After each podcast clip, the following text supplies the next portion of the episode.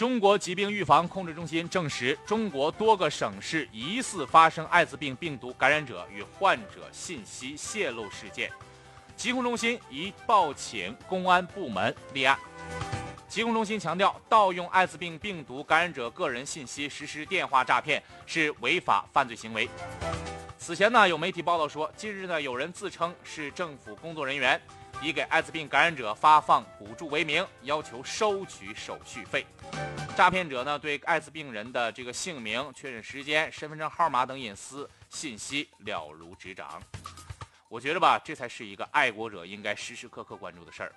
我刚买了一辆汽车，第二天就有人给我打电话，自称是国家税务局的，告诉我交了一笔保证金，我就能马上领到节能补贴的钱。我刚在股市里头开户头，就有人打电话问我要不要内幕消息。我们家刚生一孩子，立马就有人打电话问我要不要奶粉。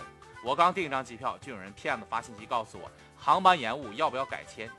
如果想要航空公司提供的两百元赔偿，就要给他们一笔抵押金。